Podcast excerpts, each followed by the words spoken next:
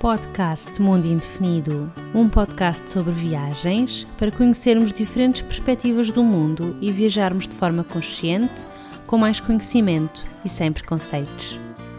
Olá, olá! Quero-te dar as boas-vindas a mais um episódio do podcast Mundo Indefinido. Se é a primeira vez que estás desse lado, o meu nome é Catarina e aqui falamos sobre viagens. E eu queria aproveitar, na altura em que este episódio vai sair, estamos na primeira semana de janeiro, e então eu queria aproveitar para te desejar um excelente 2021. Espero que, pelo menos a nível de viagens, esteja melhor do que 2020 e que possamos andar um bocadinho a explorar por aí, nem que seja dentro de Portugal, que também é um país fantástico com tanta coisa para oferecer. Mas dito isto, e se estiveres a ouvir mais tarde, obviamente também te desejo um excelente ano, como é óbvio, mas vamos então passar este episódio onde estou à conversa com a Paula Carvalho sobre uma viagem que ela fez ao Myanmar. Na verdade, estivemos a falar um bocadinho sobre as várias vezes que ela esteve naquele país, porque ela já lá foi mais do que uma vez e quer voltar, mas falámos concretamente de hum, uma viagem muito interessante onde ela levou uma bicicleta e andou por lá de bicicleta. Espero que gostes deste episódio e boas aventuras!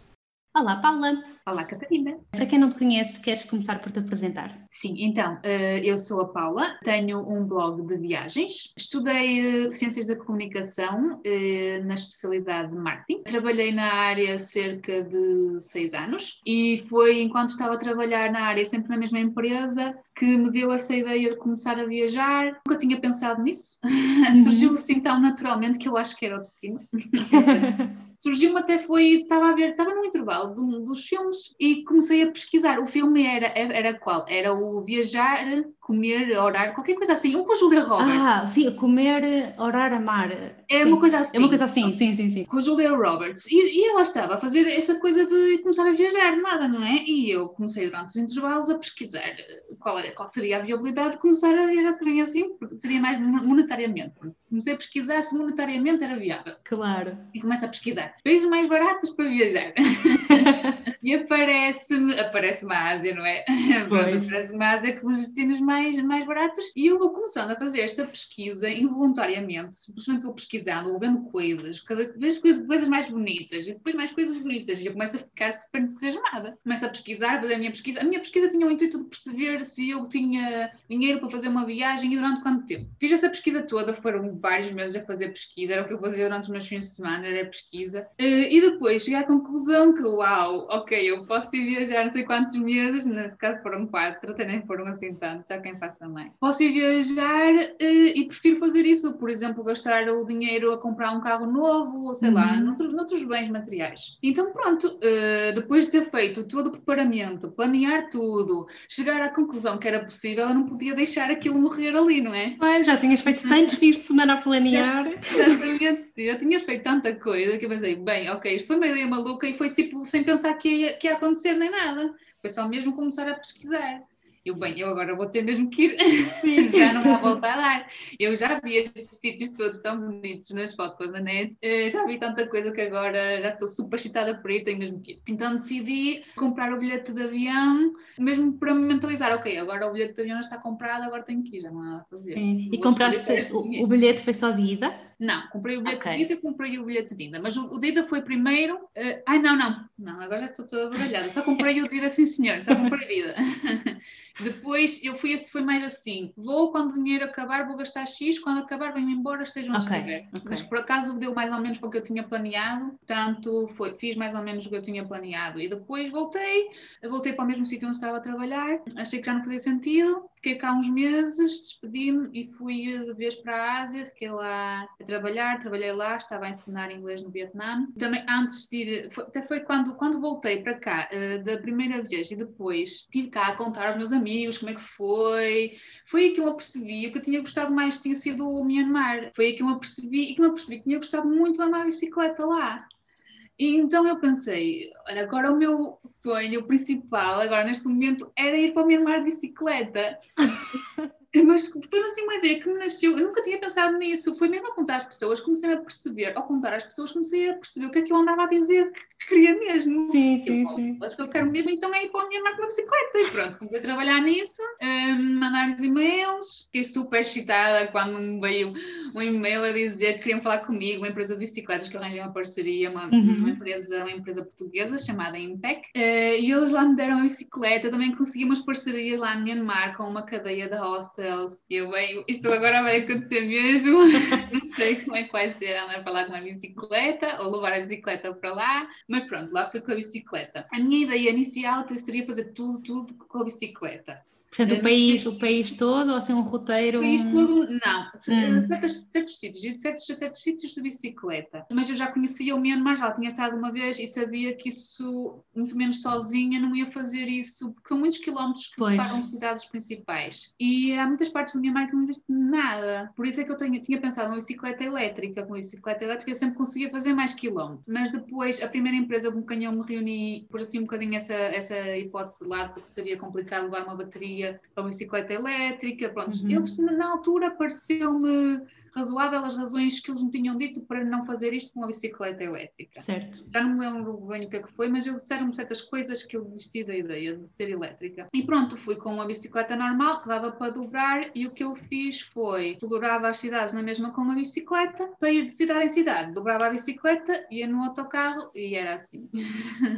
Eh, então depois eh, fui essa segunda vez ao Myanmar e depois fiquei, hum, fiquei então no Vietnã a ensinar inglês, depois comecei outra viagem até que veio o Covid e foi isso que me trouxe a Portugal. Pois, que depois regressaste, ok. Mas então vamos lá ver, tu nessa primeira viagem, o que é, porque é que achas que ficaste com essa vontade de percorrer uh, Myanmar de bicicleta? Olha, Myanmar, eu não, eu não sabia nada sobre viagens quando comecei, eu não Sim. conhecia ninguém que tivesse feito uma coisa do género durante tanto tempo, mesmo, foi mesmo tipo, o que li em blogs foi, era o que eu sabia. E não tinha ideias, não tinha ideias, fui vendo muitos vídeos, vi muitos, muitos vídeos de outros viajantes viajantes a, andarem nesses países. E eram essas ideias que eu tinha, mas estar lá é uma coisa totalmente diferente. E eu ainda por cima, eu comecei na Índia, foi o meu primeiro destino de viagem sozinha de sempre, foi na Índia, em Delhi, comecei lá. Então ainda é, é assim muito caótica, digamos. Uh, e uma das coisas que eu não gosto muito na Índia é a maneira como eles olham para, para os estrangeiros. Não sei se era por ser uma mulher sozinha, também ajudava, mas os olhares deles são assim um bocado incomodativos. Não, não, não te sentiste muito confortável? Mas é, são assim uns olhares que olham para ti assim um bocado de lado, não é como um sorriso como na Birmania, no Myanmar. Pronto, se calhar até foi isso uma das coisas que me impactou mais no Myanmar, é que eu vinha do pesadelo, não era Sim. um pesadelo, mas era aquele,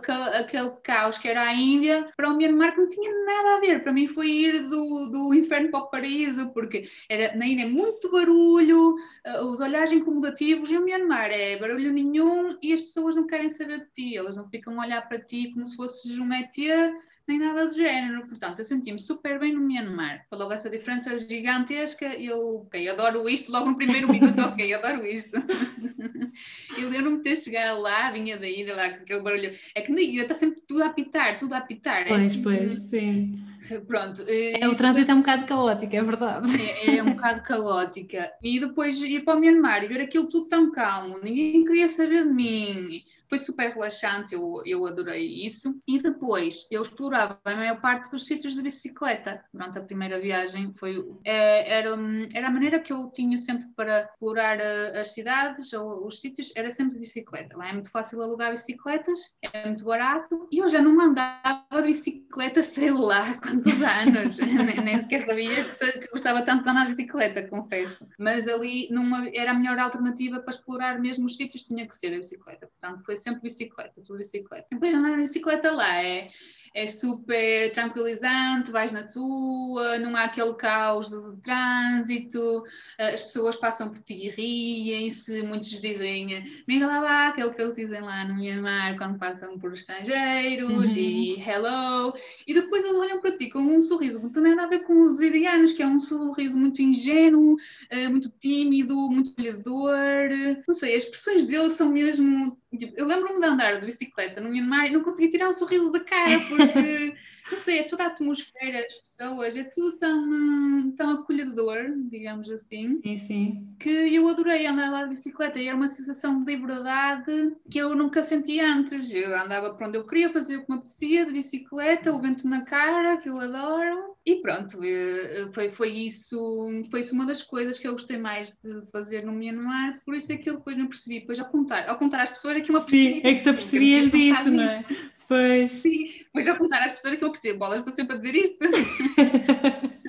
não, às vezes, às, às, vezes nós só processamos melhor hum, aquilo que vivemos, não é? Quando, quando contamos, quando estamos a partilhar com outras pessoas, é que fica mais claro, é. não é? De repente parecemos assim uma é luz. É verdade é, é, mesmo. Eu às vezes tenho conversas com, com pessoas em que eles até podem dizer uma coisa que eu depois não vou fazer, mas só o facto de eu ser dito qualquer coisa já despertou em mim uma ideia qualquer que me leva à solução. Pode não ter sido o que eles disseram, mas, mas eu noto muito, muito que isso acontece. Pois, Só falar com as pessoas é que vão nascendo outras ideias. Que engraçado. Então, pronto, tinhas ficado com essa vontade e hum, depois como é que foi o processo de levares a bicicleta para lá? Foi fácil? Olha, eu, eh, eu vivia, estava a ver com os meus pais, em Forjães, que é uma terra uh, em Esposente. Assim, não, é, pronto, não é nenhuma aldeia, mas pronto. Uh, portanto, eu fui de, da, minha, da minha terra até o comboio em Barcelos. Depois lá tive a ajuda de um senhor que me ajudou a meter a, a bicicleta no comboio, porque o comboio tinha, é na, naquela estação é muito alto. Tá? Às vezes uhum. o comboio da plataforma até à escada sim, é um sim. bocadinho alto, e naquela estação era bastante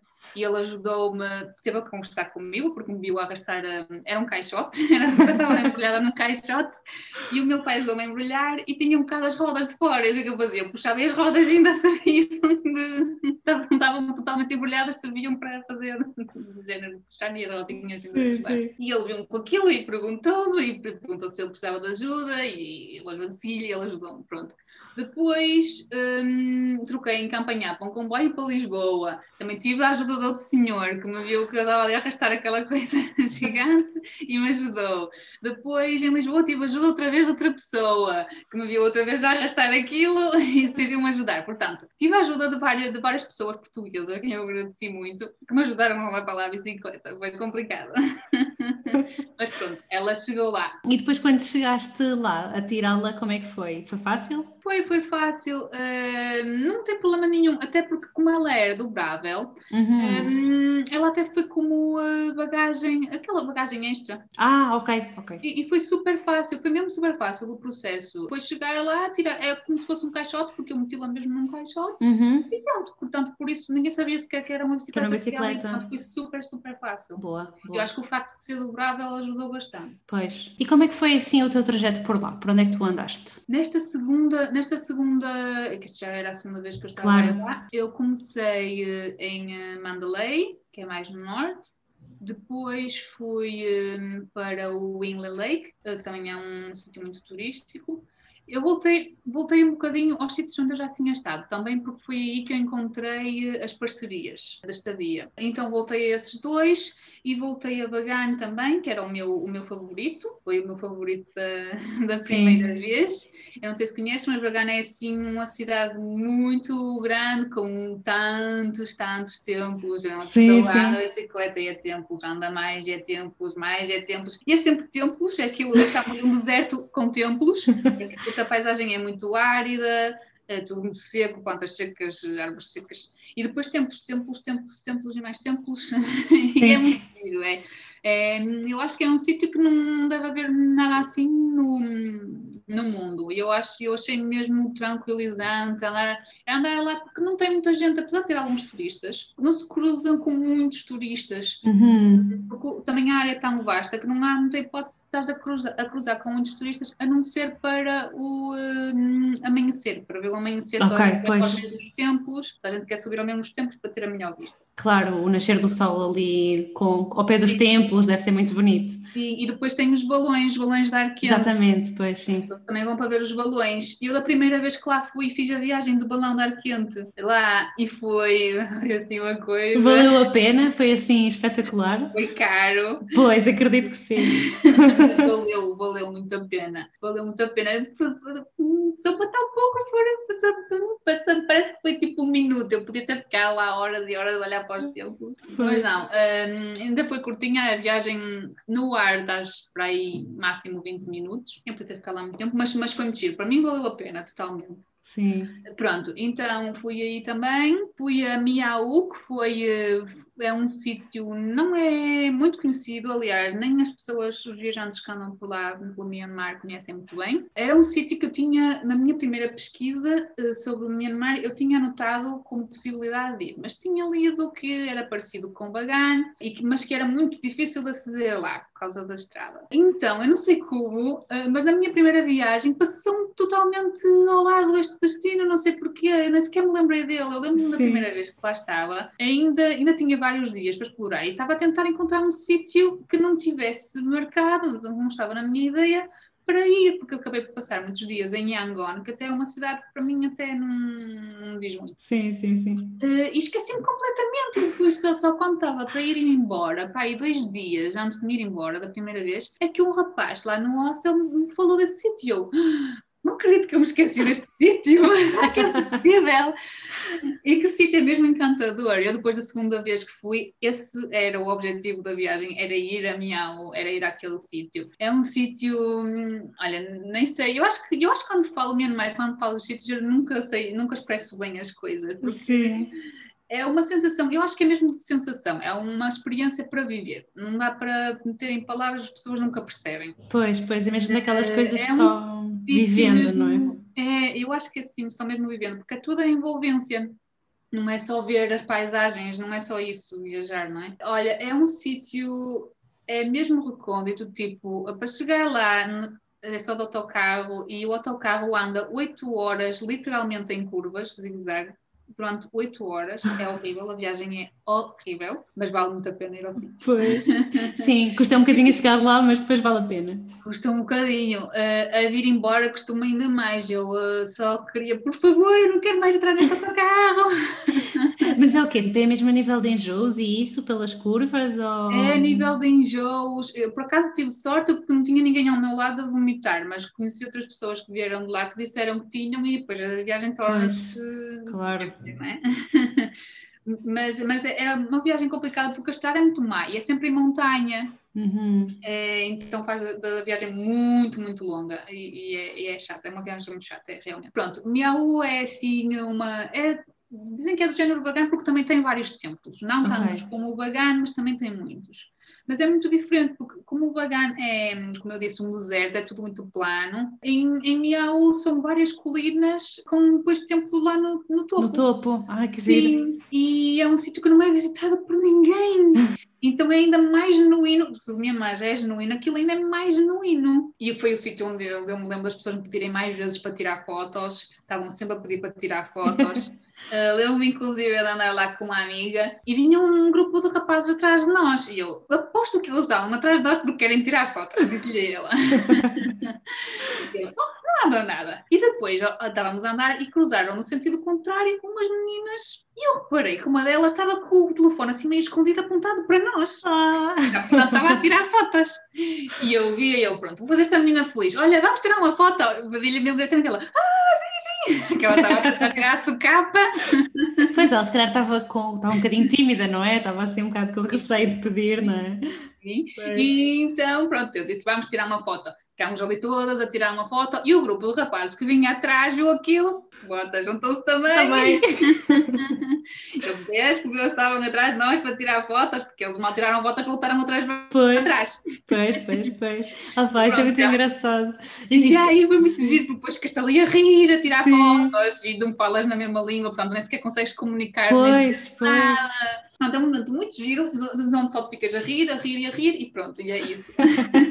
isso também me aconteceu na Índia, só que na Índia, pronto, falavam inglês e pediam para tirar fotografias, Sim. mas também toda a gente queria tirar fotografias, não sei porquê, é. mas, mas pronto, é na Índia também, é na Índia também, é. Também não é, pronto. Pronto, uh, e também outra situação foi num, foi num templo em que chegou, estava eu no templo, estava, era a única estrangeira sempre ali a explorar, e chegou um, um autocarro cheio de estudantes, eram por aí uns 10 eles vêm à minha beira pedir-me fotos e de repente eu vejo-me com 10 pessoas assim à minha volta, todos com o telefone apontado para mim, um tira uma foto daqui, outro tira uma foto dali, e eu, oh meu Deus, o que é que se está Eras a passar? uma atração. eu nem sequer, nem sequer fiquei direita nas fotos, fiquei toda torta ou sei lá, mas eles todos chup, chup, chup, chup, chup, uma daqui, outra dali. Foi assim, tipo um minuto assim, depois foram todos embora. já, já tinham a imagem, não é? Já tinham a imagem que queriam, já está bom. foi, foi engraçado. Portanto, esses momentos são sempre engraçados. E depois a maneira como as pessoas te dizem olá, como têm aquele sorriso ingênuo, isso tudo também ajuda muito. E depois uhum. a sensação de saberes que estás num sítio onde não vai muita gente também é, para mim, pelo menos, é uma coisa que a mim me excita muito. Saber sim, que sim. não foi ali muita gente. E pronto, faz o local muito giro e depois tem uma, um amanhecer, tem, uma, tem lá uma colina que é mais alta que as outras, tem um amanhecer mais bonito de sempre com assim com uma neblina nascer entre as colinas e depois tu vês só as pontinhas dos templos a explicar nas nuvens. Uau! Super, super, super giro. Eu adorei. E depois estás ali a ver aquilo enquanto os, os sons dos pássaros, os, aqueles sons todos. Olha, é assim mesmo uma experiência que só mesmo vivendo. Eu sim, acho. pois é difícil de conseguir pôr por palavras, não é? Mesmo. É. Sim, é. sim. Uh, nesta, nesta viagem de bicicleta, depois também tinha alguns, um, alguns objetivos que acabei por não cumprir. Por exemplo, perto de Yangon uh, existe uma área que se chama Sirião, em português. Uhum. Uh, e aqui foram os portugueses chegaram há muitos, muitos, muitos anos atrás, quando nós andávamos por aí a explorar. Exato.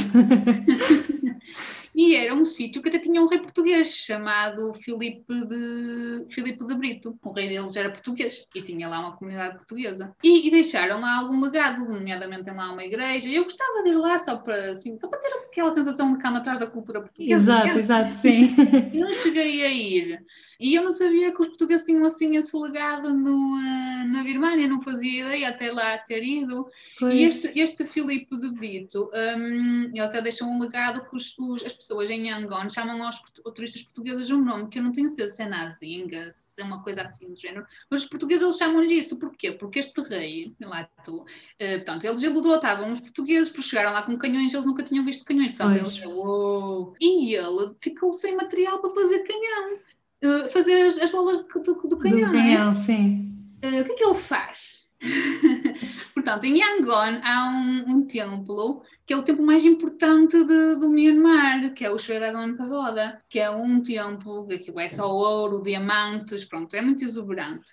E aí, nesse complexo do templo, existia o sino de bronze, mai, ma, o maior sino de bronze alguma vez feito no mundo, uhum. estava aí.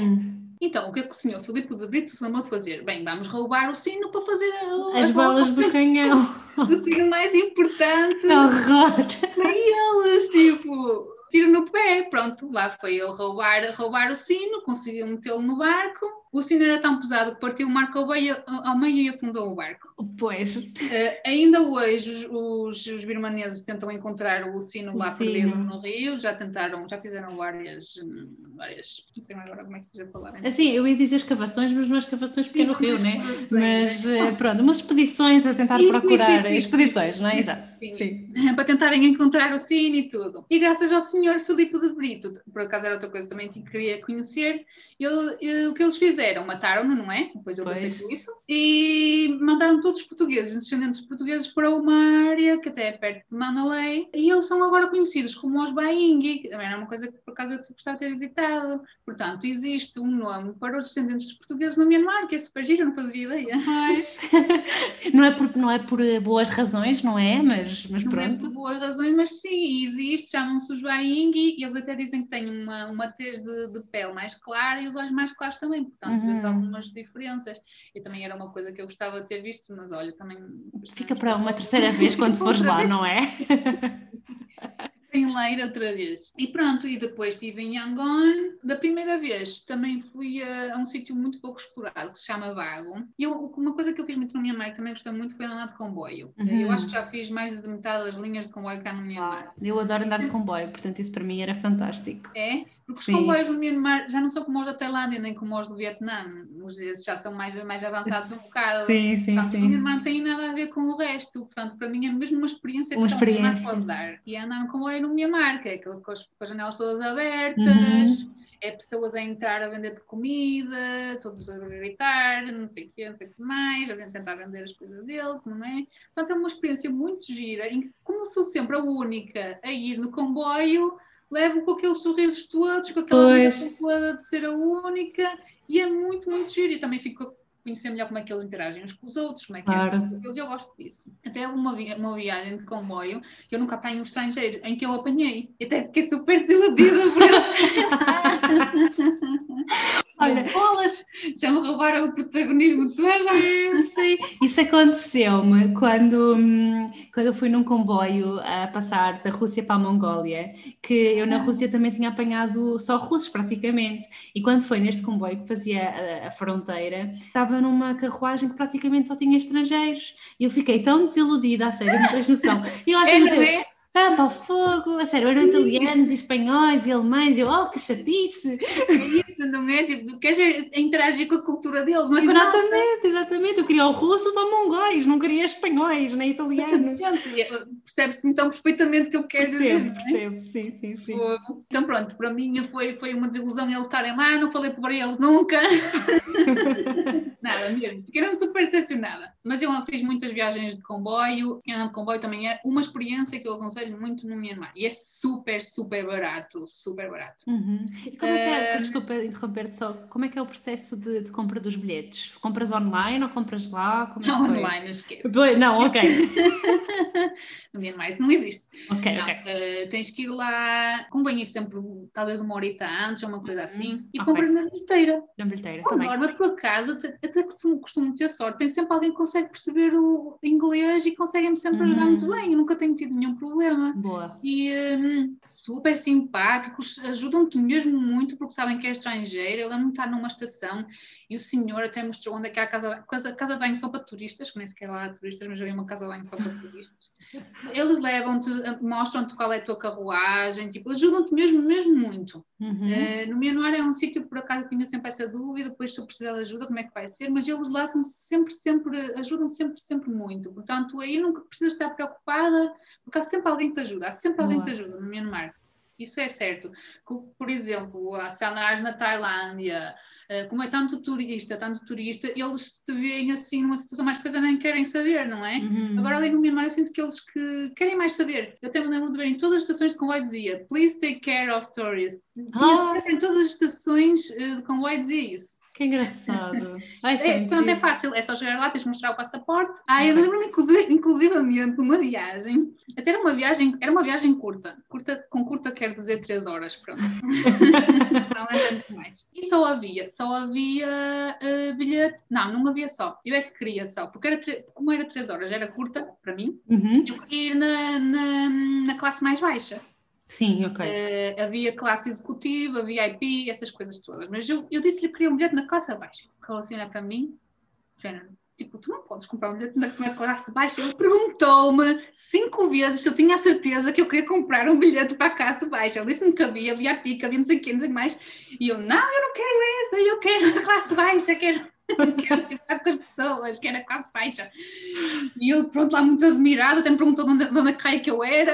Para quereres a classe baixa. para a classe baixa, mas as viagens de classe baixa são ainda melhores, porque olha, eu lembro dessa viagem que foi super, super gira, porque as pessoas ficam ainda mais espantadas por te ver lá. Hum. E são ainda mais acolhedoras. Eu lembro de estar lá, a senhora ao meu lado me oferecer comida, sorrir para mim com o maior sorriso do mundo, e nós não falávamos, tipo, só trocávamos sorrisos, Pois, não pois. fizemos nada. Eu me lembro numa, numa viagem dessas, que eu já fiz algumas nessa, na classe mais baixa, estávamos, estava tudo cheio e começámos, entretanto, para aí cinco pessoas todas a trocar comida, eles davam-me da deles, eu dava-lhes da minha, Uau. e, e sorrisos, e portanto é super giro. e Eu gosto, eu gosto muito disso e depois levo grandes, grandes memórias dessas viagens. Portanto, eu Uhum. gosto de viajar também na classe baixa. Acho que as viagens de comboio no Myanmar são mesmo uma coisa para fazer. Para fazer, ok, boa. E numa dessas, numa dessas viagens, por acaso, uma situação engraçada foi uma, uma das memórias que eu tenho assim mais avincadas lá estar. Foi nessa, nessa cidade que eu estava a falar antes, Bago, que eu saí do comboio e veio ter um senhor comigo, eh, já tinha para aí uns 70 anos ou 60 e tal, e ele falava pouquíssimo inglês, mas ainda, ainda dizia uma palavra ou outra, e juntando as palavras eu conseguia perceber qual era o, in- eh, o intuito da- das frases dele. E ele vem ter comigo e começa-me a dizer: Ah, para amanhã, não sei o quê, motorbike, vamos ver a cidade. E eu, tá bem, tá bem, tá bem. Eh, e ela diz-me assim: Ok, amanhã às 8. E eu, tá bem, tá bem, tá bem. Tipo, podes despachar. Eh, não é que às 8 horas da manhã está-me ele de manhã a bater à porta do quarto. e eu nem sequer queria acordar tão cedo naquele dia. E eu não acredito que ele me estava a bater à porta do quarto. O que é que eu faço agora? tipo, eu nem sequer queria ninguém para explorar, que eu gosto de explorar sozinha. E eu vou, a sério, eu fiz, fiz conta que estava a dormir e fiquei a dormir. Dali a meia hora lá vem ele outra vez. bater à porta. Eu, opá, não acredito que ele vai ficar aqui para sempre. Continuei a dormir. 9 horas, lá vem ele bater à porta outra vez. não sei, embora, já tinha reparado. Eu, ok, vou ter que passar o dia com este senhor, não há volta a dar. Coitado, estava ali com tanta boa vontade. ah, fui com ele na sua moto, olha, mas foi a melhor coisa que ele podia ter feito, foi ter insistido, porque eu adorei passar o dia com ele, andámos os dois na moto dele, ele ria-se com aquele sorriso maior do mundo para uhum. mim, amarrava flores do chão, metia-me no cabelo. Uau! Parava, pediam para sentar nos templos e deu, até me deu uma massagem nas costas. foi tipo super, super inédito. Eu, o que é que ele está a fazer? Tipo, estava a dar uma massagem. Eu, pronto, ok, já chega, tá bom, já está bom. E pronto, amarrava-me sempre, porque nós nos templos não podemos entrar com, com calçado, não é? Uhum, uhum. Andava sempre com os meus sapatos na mão, para trás para a frente. Olha, ele foi tipo, super querido, uh, sempre a rir com aquele sorriso desdentado, mas super adorável. Olha, eu adorei esse senhor, eu ia lá outra vez só para, só para ver se ele aparecia à frente e eu esta vez dava-lhe uma gorjeta gigantesca. E até, se calhar até saías às 8 da manhã. e até às 8 da manhã. Portanto, também gostei muito. Portanto, é esse contacto com as pessoas que depois tu levas e pensas, olhas para trás e pensas bolas que eu gostei mais foi mesmo estar com as pessoas. Pois, sim, sim. Sim, e é, é, diz, diz, diz. Não, é que essa, eu nunca estive na, é, no Mianmar, mas também tenho essa ideia de que as pessoas são muito afáveis, pelo menos são essas as histórias que, que dizem sempre. Olha, pelo menos para mim foram sempre, pois. não tenho nenhuma, nenhuma má experiência, já lá tive três vezes, não tenho nenhuma má experiência. Uhum. Até me lembro da terceira vez que lá estive, achei que a gente teve que ficar, oh, estás aqui três vezes já. Eu conheci pessoas que já tinham ido cinco vezes, oito vezes, portanto eu não sou a única. Pois, é assim uma coisa mesmo que fica. Sim, Sim. É eu acho que muita gente acha, acha o Myanmar especial. Eu também me lembro de uma coisa muito gira que eu só vi lá, que foi no Lago Inla. Uhum. Uh, vi, compras uma tour e vais andar pelo, pelo lago, que tem várias casas que estão a, à tona, não é? Estão suspensas por sim, sim, sim. E é muito giro também a, a, a vista, mas lembro-me particularmente ver uma coisa que eu nem sequer sabia que existia, que é uh, tecido feito com flor de lótus. Ah, que engraçado. Eles, eles partem os, as canas, ou seja, o caule, uhum. e aquilo tem uma, uma, uma, coisa fibrosa que depois ao esticar o caule vai formando assim um género de uma teia e eles enrolam aquilo e fazem um tecido com aquilo. Eu não fazia ideia. Pô, também não, olha, estou a aprender agora. Caro, super, super caro. Eles tinham lá alguns souvenirs de lenços, mas eram lenços pequeninos, 100 dólares. Pois, pois. Mas aquilo, o trabalho que aquilo dá é que tens que abrir caule a caule, uhum. uh, dar ali um jeitinho para aquilo ficar em, em forma de fio e eu não fazia ideia sequer pois. que existia tal coisa.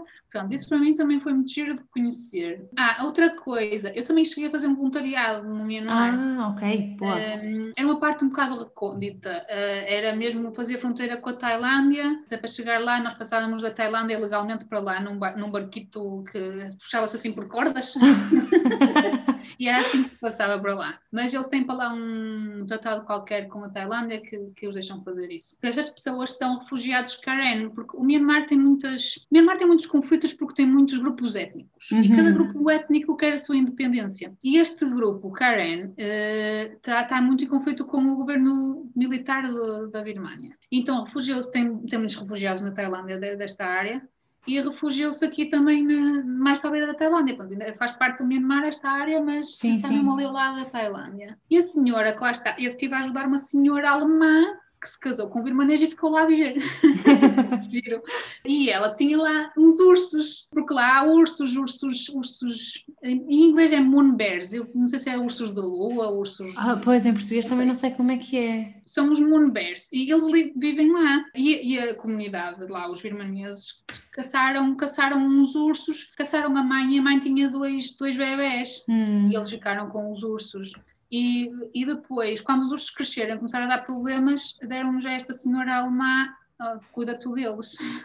e ela, cuida dos ursos, ela tem lá, há... e, a minha tarefa quando fui lá foi ajudar a fazer coisas para os ursos, portanto eu estava a construir uma, um playground, um, uma área para eles brincarem. Para eles brincarem, claro. Sim, e, e era isso que estava a fazer quando fui lá fazer voluntariado. Ela falou-me de uma coisa que foi os, os monges falsos, que eu não sabia que existia. Monges falsos? Pelos vistos existem monges falsos. Monges falsos. ok, estou a tentar processar, mas sim. ok. Para mim também foi um choque mas pelo visto existem monges falsos, porque uh, houve uma revolução qualquer lá no Myanmar em que os monges lideraram a revolução e depois disso o governo decidiu introduzir monges falsos para ah, para tentar perceber pois, ok, se não iria haver outra revolução. ficarem a vigiar, não é? O que é que se anda a passar, Sim. se eles andam a preparar alguma revolução, uma coisa assim, pronto Ok, portanto são uma espécie de agentes secretos, monges, sim, ok. Sim, e ela até me disse que tu consegues ver quem são os monges falsos, porque andam muito rápido, normalmente os monges andam, andam devagarinho, sim. andam muito rápido, parece que estão a marchar. Ela diz-me que ah. se consegue ver assim. Então não são agentes muito bons. Se consegues perceber. Sim, eu, eu, isso também não sabia. E depois disso começou a fazer sentido que eu tive uma experiência estranha com um monge. Foi, foi em Miau. Ele estava lá sentado. Os monges são sempre super fotogénicos, não é? Hum. Só queres tirar fotos aos monges, não é? e estava lá um sentado num templo e eu, bem, vou-lhe tirar uma foto à socapa, sem ele me ver. Mas ele lá me viu e chamou-me. Eu, uh, pronto, se calhar me pediu dinheiro por ter tirado umas fotos, porque às vezes isso acontece. Lá foi ter com ela, começou a falar, uh, começa a falar, eu não falava muito, muito inglês, não é? Mas entre palavras cons consegui perceber que ele estava a falar, não sei o que, tinha problema nos olhos, e entretanto falou num hospital, não sei o que, dinheiro. Eu, pronto, já percebi, estava uhum. a é, é assim, se fosse para ter uma conversa genuína, eu gostava de ficar lá a falar com ele. Com o intuito era ter dinheiro eu, olha, acabei por lhe dar o dinheiro e só me queria, depois de perceber isso, só me queria ir embora. E ao ir embora, ele, ele dá-me assim a mão para eu lhe dar um, um passo bem, não é? Despedida. Sim. Ele agarra-me com tanta força, encosta-me a ele de uma maneira assim nojenta, estás a perceber? Ok. Eu senti-lhe cada osso do corpo, que ele era esquelético. Fogo. Olha, encostou-me ele assim todo com tanta força e eu, oh meu Deus, o que é que está a passar? Tipo, tive que o empurrar um bocadinho, eu tipo, achava aí. Olha, fiquei mesmo, fiquei mesmo de género, o que é que está a passar aqui? Mas depois de acontecer com o mas depois não. Olha, naquele dia fiquei mesmo super apreensiva em ver monges, fiquei assim toda a tremer. Pois, pois, acredito, não deve ter sido fácil. Foi uma situação muito, para mim não tinha nada a ver, um monge fazer, fazer pois, aquilo, claro, nunca, claro. nunca na minha cabeça. Então, para mim, foi mesmo. Quase posso dizer que foi traumatizante, porque eu fiquei ainda a tremer ali de medo hum. bastante tempo e naquele dia que ninguém me pusesse um monge à frente. Pois, pois. E depois dela me dizer que havia monges falsos, eu pensei, bem. Se calhar agora faz falso, sentido. Pois. Se calhar até nem era, não sei se era com esse propósito, mas podia ser para fazer dinheiro. Sei lá, uhum. uma pessoa que se vestia de monge ia para ali para o templo começar a dizer que tinha problemas na vista, não sei o quê, e os turistas davam-lhe dinheiro. Estás a ver? Pois, assim, pois. A partir daí comecei a achar que monges falsos era era uma coisa, se calhar, real. Pois, eu nem fazia ideia que, que isso era uma possibilidade Sim, até. exatamente, não fazia, não fazia mesmo ideia disso e, portanto, para mim foi uma coisa, uma coisa nova. E ela contou, ela contou muita coisa, muita coisa sobre o Myanmar. Uh, eu já não me lembro. Uh, mas essa, esse voluntariado foi super, super enriquecedor. Um, ela, ela vivia ali, tipo, acolheu, uh, acolheu crianças que ficaram sem mãe e uhum. Sozinha com essas crianças, cuida dos ursos e é o sítio é, é, uma paz da alma, é lindo de morrer, é ao lado do rio. Olha, eu adorei. E um, essas pessoas, até há pouco tempo, eles, um, eles, eles estão protegidos por um exército Karen, que é a etnia deles. E eu sei que aquilo está cheio de militares ali, ali a zona, não é? Sim, sim. E eu, uma, uma noite em que eu ouvi estava a dormir e eu vi assim tiros, pum, pum, pum, pum, pum, pum, e depois um. Então, assustado, eu, oh meu Deus, não acredito que estão aqui aos tiros, tipo aqui à beira. pois deve ter sido. Consegui, essa noite mal consegui dormir. Só fiquei a pensar o que, é que seria da vida destas pessoas que vivem num ambiente de guerra. Pois, pois é. Eh, e como é possível sequer viver assim. Olha, essa noite foi mesmo, foi mesmo um abre-olhos. E depois, o que, o que eu fiquei a saber é que nesse dia era um dia de uma, uma, celebração qualquer da independência Karen e eles estavam a, festejar. A senhora disse-me que eram foguetes, ah. mas eu acho que não eram foguetes. Podiam não ser tiros com o intuito de matar ninguém, mas eu acho pois. que eram mesmo armas. Aqueles, aquele barulho não, não te pareceu, não te pareceu foguetes, não é? Podiam ser tiros celebrativos, mas eram tiros. eram foguetes, não eram foguetes. Isto foi assustador e foi assim um abre-olhos. Portanto, esse voluntariado ensinou-me mesmo, mesmo hum, muita coisa. Depois, outra coisa que eu gostei muito de ver no Myanmar, hum, fiz questão de ver, de ver nesta última vez, foi hum, pessoas de etnia, ok, vou descrevê-las como as mulheres de pescoço girafa. Hum, sim. Assim, já, já conheço, sim, é? sim, sim, sim. Sei, sei, sei. O pessoal vê muito disso na Tailândia, eh, mas elas ela, a maior parte delas que se vê na Tailândia são refugiados do, uhum. do Myanmar, fazem parte desses grupos étnicos que estão sempre perseguidos pelo governo e que querem Sim. E eu fui à zona onde elas são originárias mesmo, lá no Myanmar, que é uma zona onde vão quase turistas também, uhum. e isso também se torna caro, torna-se caro ir, fazer tours, porque só podes ir com um tour porque não dá para falar com eles de maneira nenhuma, não é isso? Não pois. falares com eles não tem piada nenhuma porque não conheces a história. Sim. Portanto, acaba por se tornar um bocadinho caro ainda ir ver esses sítios. Mas eu decidi ir lá visitá-las também, foi super giro, perceber como é que elas vivem. Uhum. Eles vivem mesmo tão ruralmente e é possível viver assim, vivem ali na sua casinha, colhem algodão, têm as suas tradições. Ela, ela tinha muita pena, tinha uma filha mais velha, tinha muita pena que não usasse já os, uhum. os pescoço, porque isso agora começa-se começa -se a perder um bocadinho, não é? Como pois, pois. É? Pronto, e foi super giro ter uma conversa com ela, perceber o que é que ela faz. E depois também, naquela zona tem mais grupos étnicos, também fui a outra. Um, não tenho assim nenhum nome conhecido, mas elas também se vestem com umas roupas características daquela etnia, uhum. assim, umas coisas no joelho. Ela é super, olha, eu achei a indumentária super, super gira. achei super fashion. É uma senhora com mais de 60 anos, casada com um, com um senhor de 40. super giro. E ela era super sorridente, eh, simpática. E eles nessa tribo penduravam ossos de galinha nas casas para boa sorte. Ah, que engraçado. Uh, tinham um campo. Aqui, aqui, aqui nestes sítios tu percebes que coisas que se vê nos filmes ainda existem mesmo. Sim, sim. tinham um campo uh, onde, onde faziam os rituais para, para as boas colheitas, que tinham assim uns uhum. paus ao alto, que tinham que ser escolhidos pelo xamã. Sim, tinha tipo um, um conjunto de regras e ainda tem, ainda tem mesmo aquela cena de rituais para boas colheitas e para bom tempo e essas coisas. Exato, e eles ainda fazem mesmo essas coisas. E foi super, super giro conhecer e estar lá e ver como aquelas pessoas vivem e para mim foi super giro também porque sei que daqui a uns anos aquilo provavelmente já não vai existir. Pois já não existe, sim, é uma, uma coisa que se vai perder. Olha, tu aí na, nessa tribo com, com as mulheres girafa, como, como são conhecidas, tu não sentiste, é assim, eu tenho assim um bocado hum, sentimentos contraditórios, não sei, porque fico sempre a pensar se não parece um bocadinho um zoom humano, sabes? Isso pode parecer, uhum. penso que mais na Tailândia. Na Tailândia. O sítio onde eu fui como eu te disse, é mesmo de onde elas pois, estão. Pois. Não é assim, uh, turistas tu não vês lá muitos. Okay, Até okay. porque eu tive dificuldade em encontrar alguém para fazer a tour. Eu tive lá quatro dias e tive com uma, um quarto com seis, uhum. seis camas, estive lá a dormir sozinha. Não tinha ninguém. E até me foi complicado arranjar pessoas. Mas, e, mas eu também não fiz uma tour, hum, digamos, aquelas tours que já estão preparadas. Uhum. O que eu fiz foi, contactei com um estudante de lá que, que okay. disseram que fazia, que, que ia, vai com o pai, ele tem um carro, vai com o pai e leva as pessoas. Ok.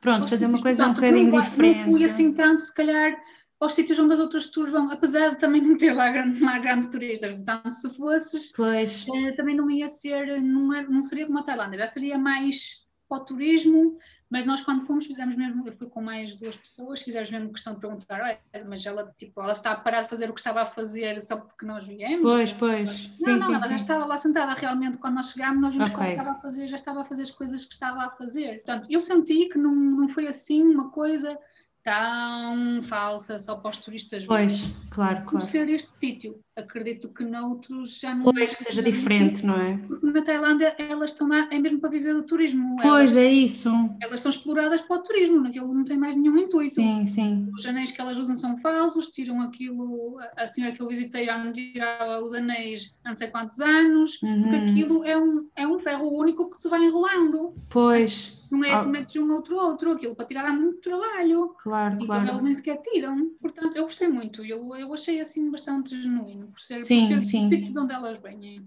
Sim, é diferente, claro, claro. Sim, sim. Tá que numa Tailândia, por exemplo, onde elas estão lá por causa do turismo. Exatamente, exatamente. eh, aí já, já será diferente, acredito. Tá Mas bem, tá bem. pronto, mais coisas. Ah, também foi, hum, foi um sítio que também não é. A Alemanha no geral não tem muitos turistas. Né? Eu considerar aqueles onde não, não tem mesmo. Ainda, ainda menos. Sim, eh, que é, fui a The Way, é o sítio mais a sul onde, onde consegui ir, que é super, super giro, tem praias lindas sem ninguém, completamente desertas. Até, te- até te sentes um bocado mal por lá estar, sei lá, parece um bocado estranho, parece que estás no deserto. Eh, e fui de moto, andei, eu não ando de moto, nunca tinha andado de moto, mas para ir lá tive que andar, fiz 100 km só de ida, numa moto, naquelas estradas mesmo todas caóticas, aquilo, aquilo tem que ser com muito cuidado, porque não são cheias de pedras de buraco, não é? E também foi muito giro ir aí, porque as pessoas também, também, como não muitos turistas, também tinham aquela coisa do hello, eu, eu passava por tantas crianças a dizer hello, eu tinha de tirar o, a mão da, moto, eu tinha que estar sempre com a mão de fora para lhes dizer olá. Portanto, aí também gostei muito. É um sítio muito, muito genuíno, com praias lindíssimas. Também gostei muito de ir aí. E tinha também o intuito de ir às ilhas que o arquipélago Make. São ilhas que não têm mesmo turismo nenhum. Então ir lá é, ainda é muito caro. Lá está, é um dos, uma das coisas mais. eh, há coisas boas e más, não é? De massa- turismo de massas faz as coisas mais baratas Claro. vais a sítios que não têm muitos turistas, depois eh, as coisas tornam-se mais caras. E estas ilhas ainda são um exemplo disso, ainda estão muito caras a aceder lá, então eu deixo para depois. Outra Pois. oportunidade. Para outra altura, sim, sim. Olha, só assim mais uma coisa, o que é que tu, não sei se tu experimentaste a gastronomia de lá. Sim, sim. Olha, vou-te dizer que acho que todas a do, a do Myanmar é que menos me encanta. Ok. Na realidade, foi o único sítio onde consegui apanhar problemas eh, intestinais ok. e a comida lá, sinceramente, Não te fascinou? não me fascinou. sinceramente. Ok, está bem, Mas no Myanmar é preciso ter mais cuidado que nos outros países com, eh, com problemas eh, De intoxicação alimentar. intoxicação, sim. Uhum. Eh, não sei se é por eles serem mais, eh, sei lá, estar mais atrás no tempo ou têm, têm outros, outros hábitos que nos outros não têm, se calhar menos limpos. Não sei, mas no, no Myanmar é preciso ter mais cuidado. Mais cuidado, ok. E sinceramente a comida. Foi a primeira, a primeira vez, depois também não, não quis muito experimentar, porque a primeira vez que experimentei mesmo num birmanês e comida birmanesa, fiquei tão mal da barriga. E me Depois já não quiseste- bem, que depois também, olha, também deixei um bocado para trás, mas existe lá uma, a minha, tenho uns favoritos que é o Shan Noodles, são uns noodles muito, muito bons, coisas boas, mas no geral na Sim, não- não achaste assim. que eu iria por causa da comida. Pois, ok, ok, está bem, Paula. Olha, achas que falta assim mais alguma coisa sobre, sobre essas tuas viagens lá ou achas que já está quase tudo? Acho que do Myanmar, sinceramente, fui, ma- fui a mais alguns sítios que, que não falei. Por exemplo, existe uma, também um sítio sagrado muito importante que é chamada Golden Rock, que é Uhum. uma rocha dourada no topo de uma montanha, que também não vai lá ninguém. Hum, foi um bocado difícil chegar lá porque não vai lá ninguém, não havia nada organizado para chegar lá. Pois, Eu tive que nos enrascar com autocarros locais e foi um bocado complicado. Uh, mas é um sítio muito giro também. Uh, mais sítios que eu fui. Ah, fui a Moniwa, que é- não é muito longe de Mandalay, e tem lá um sítio lindo, lindo, lindo, que até foi das coisas mais bonitas que eu acho, eu acho que vi no Myanmar, que são assim uma série de cavernas, muitas, muitas cavernas, e depois tem no género uma pedra escondida entre as árvores e as plantas, e está toda cravejada e trabalhada. Eu senti como se aquilo fosse. Eu nunca fui a Petra, na Jordânia Uhum. mas senti como aquilo fossem várias. Ver aquelas portas, aquelas portas Sim, sim, sim. Senti como fosse uma coisa do género. Tu andavas por um canto, passavas por um canto, lá estava uma porta lindíssima. Andavas mais um bocadinho, viravas outra esquina, lá estava outra. Portanto, eu achei esse local muito, muito, muito giro mesmo. E depois também outro, outro muito giro. Também era perto de Mandalay. É assim uma rocha gigantesca. E eles puseram só lá umas portas. puseram só lá umas portas e aquilo também era muito giro. não sei, é tudo muito giro. Sim, tu, tu, tu gostaste muito mesmo, não é? Do, do país e. Ui, é para voltar outra É para voltar. Também fiquei assim com vontade de ir lá. Eu já eu tenho muita curiosidade um, em relação ao Sudeste Asiático e, e eu Uhum. acho que esse é assim, é dos países que tem, que tem menos visitantes. E talvez por isso sempre me fascinam muito. Talvez por ter menos gente, sabes? Porque, por exemplo, a Tailândia um, Sim. acho que é dos que tem mais, assim, pelo Sim, menos. mas a Tailândia há uns anos atrás também era assim. Pois, pois, portanto, se calhar tenho de, me, tenho de me despachar.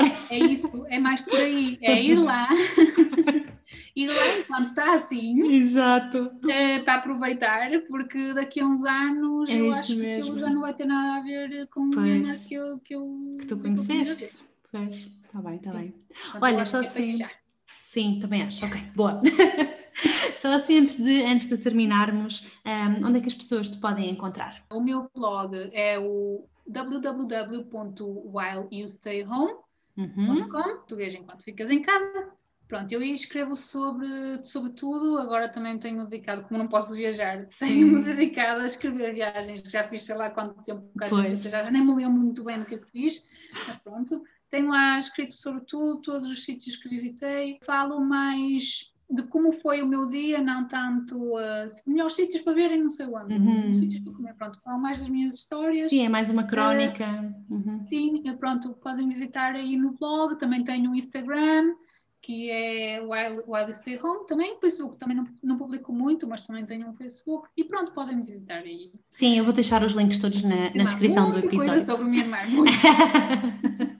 Ótimo, muito bem, Paula. Olha, muito obrigada, gostei muito de falar contigo. Ah, obrigada, eu. Sim, beijinhos. Ah, obrigada, beijinho.